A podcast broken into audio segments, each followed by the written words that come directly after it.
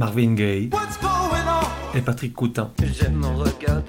The Blaze et les Sex Pistols.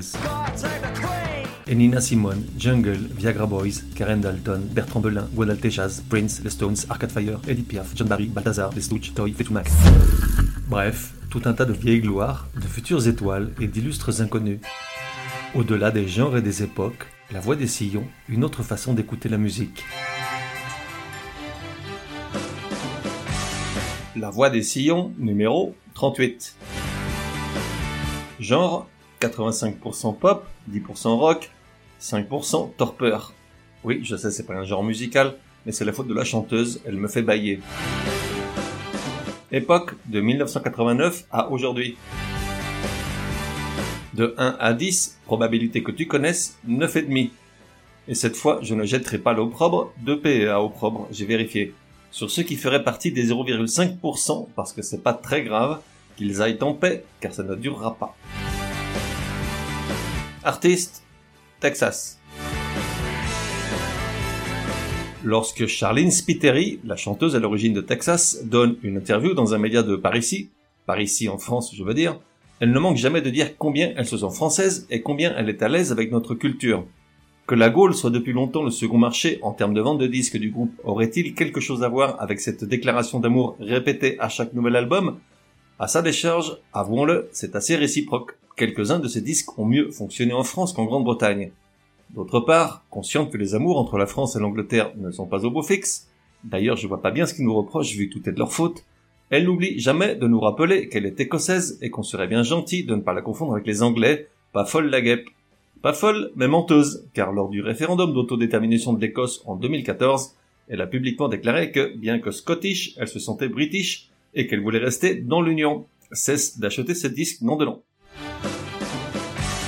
Le fait est que, si Charlene Spiteri nous aime tant, c'est pas seulement parce qu'on achète ses disques par centaines de milliers, mais aussi parce qu'elle a une grand-mère française, bordelaise exactement, le truc improbable. Mais rassure-toi, elle se nourrit de pain au chocolat, pas de chocolatine. Néanmoins, tout ceci est un peu de la poudre aux yeux, le français, elle ne le parle pas, et quand elle était petite, toutes ses héroïnes étaient anglaises ou américaines. Du reste, comme métier, elle voulait faire Patty Smith. Bon, soyons honnêtes, elle a dû arrêter l'école en troisième.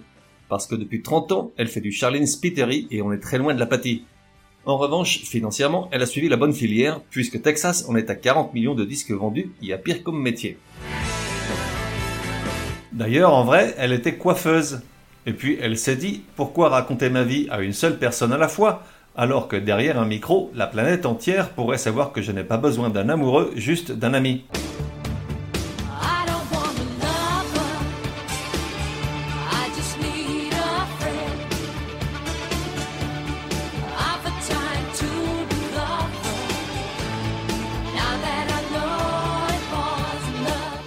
Tu l'as reconnu, I Don't Want a Lover, première chanson en 89 et premier succès d'une longue série, en si toutefois. Le groupe avait été formé deux ou trois ans avant avec deux écossais pure souche, le bassiste Johnny McKellon et le guitariste Ali McErlen. Ce dernier avait quand même un certain talent, le groupe lui dote une partie de son succès, avec cette technique plus proche du blues ou du jazz. D'ailleurs, peut-être te souviens-tu de l'intro de la chanson, jouée en mode slide guitar, si cher au blues, qui consiste à faire glisser sur les cordes un tube de verre ou de métal qu'on passe autour d'un doigt de la main qui fait les accords, tube que les puristes et connaisseurs appellent un bottleneck. Merci, la voix des sillons.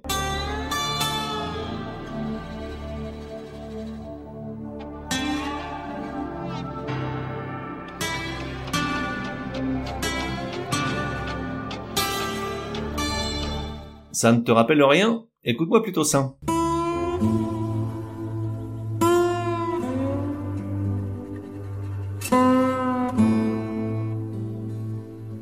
La ressemblance est frappante, et elle n'est pas anodine, car tout s'explique, le nom du groupe a été en effet choisi en honneur au film de Wim Wenders, Paris, Texas, dont est tiré ce fameux lamento mélancolique de Ray Cooder et sa guitare indolente. À noter que le Ali McErlane a été choisi par Bashung pour jouer une partie des morceaux de l'album Shatterton, sorti en 94, une référence qui embellit un CV assurément. I Don't Want a Lover, I Just Need a Friend inaugure sans le savoir et 30 ans avant l'heure le fléau de la friend zone dont sont victimes avec une régularité de métronome tant de pauvres hommes éconduits par leur amour platonique et sardonique, illustré aujourd'hui avec beaucoup d'humour sur quantité de mèmes whatsappiens. Premier succès du groupe donc, sorti en 89 sur leur premier disque, Side, s'il n'atteint pas les premières places des classements dans aucun pays, sa ritournelle pop-rock permet au disque de se vendre quand même à 2 millions de disques en quelques mois. Pourtant, il s'en est fallu de peu pour que la gloire s'arrête là, car les deux albums suivants, Mother Heaven et Rick's Road, semblent confirmer les craintes des critiques de l'époque. I Just Want a Lover n'est qu'un hit one-shot, le groupe va sombrer et la Charline retourner à son salon et ses bigoudis. Mais que nenni, l'écossaise McPhoenix renaît de ses cendres de tourbe séchées avec un quatrième album sorti en 97, acclamé contre toute attente par petits et grands. La recette d'un tel miracle est quelque peu éculée, excite le groupe de rock chanteuse guitare basse batterie Bienvenue à Charlene S.A., une chanteuse pop, et loin derrière, là où la lumière des projecteurs n'arrive pas, des musiciens dont les noms n'importent plus.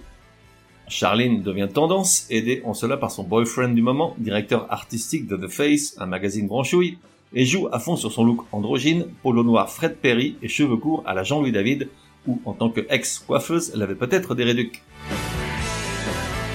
Le disque White on Blonde, auquel Dave Stewart de Eurythmics participe en tant que producteur, est à ce jour leur plus grand succès, avec près de deux ans de présence sans interruption dans le top album anglais, plusieurs semaines à la première place et cinq singles qui finissent dans le top 10. Texas, matin, midi et soir à la télé et à la radio, un trop-plein de Charline jusqu'à la nausée qui fera que, dix ans plus tard, l'album sera élu le pire disque produit par un groupe écossais. Parmi les cinq singles, il y avait bien sûr Say What You Want, le tube qui illustre le mieux le changement de direction du groupe et de la disparition définitive du rock dans la musique texane. Say What You Want de la pop gnangnan à la Lisa Stanfield.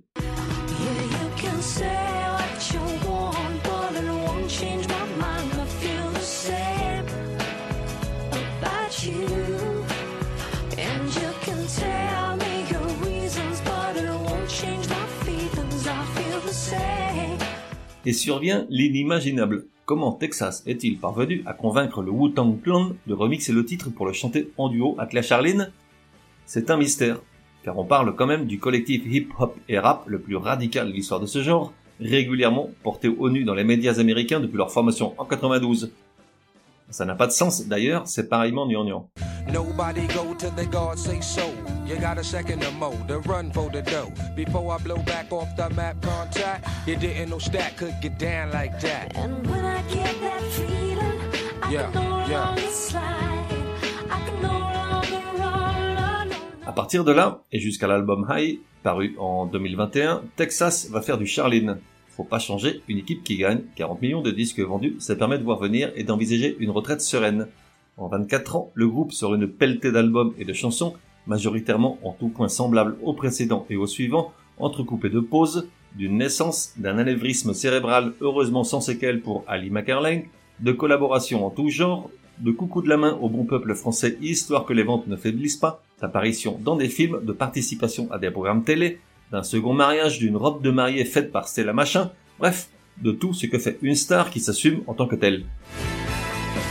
Et puis, sans oublier deux albums solo, assez intéressants tout compte fait. D'abord, et dans le sens inverse des aiguilles d'une montre, The Movie Songbook de 2012, un recueil de versions de musique de films, on peut ainsi l'entendre reprendre les chansons issues de films aussi différents que Coup de cœur de Coppola, Purple Rain de Prince, Le lauréat de Mike Nichols ou La liste de Schindler de Spielberg, dont elle reprend la chanson God Bless the Child, interprétée originellement par Billie Holiday en 1939.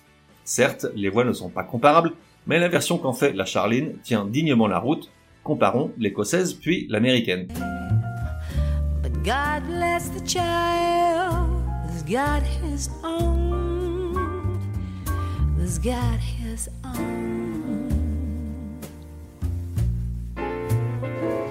But God bless the child that's got his own, that's got his own.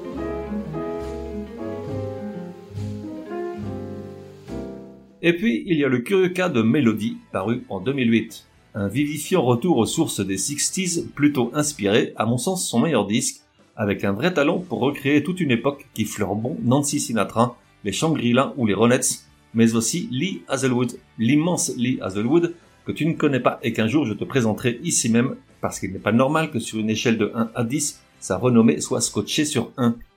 Et puis le disque offre deux hommages à la chanson française, concrètement à Françoise Hardy avec le titre Françoise, ça mange pas de pain, et à Gainsbourg et Birkin Voici un court extrait de ce que notre mythique couple national lui a inspiré, Mélodie.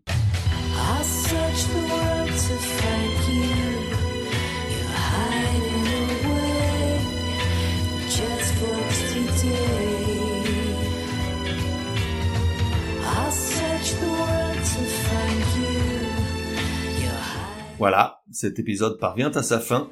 J'ignorais avant de commencer que j'allais terminer sur une bonne note, parce que la Charline m'endort, faut bien avouer. Sauf que je ne savais rien de ce dernier disque, Mélodie, que j'ai découvert en préparant l'épisode. Alors je te laisse avec It Was You, la chanson qui ouvre l'album, une vraie réussite au son résolument 60s, trouve-je.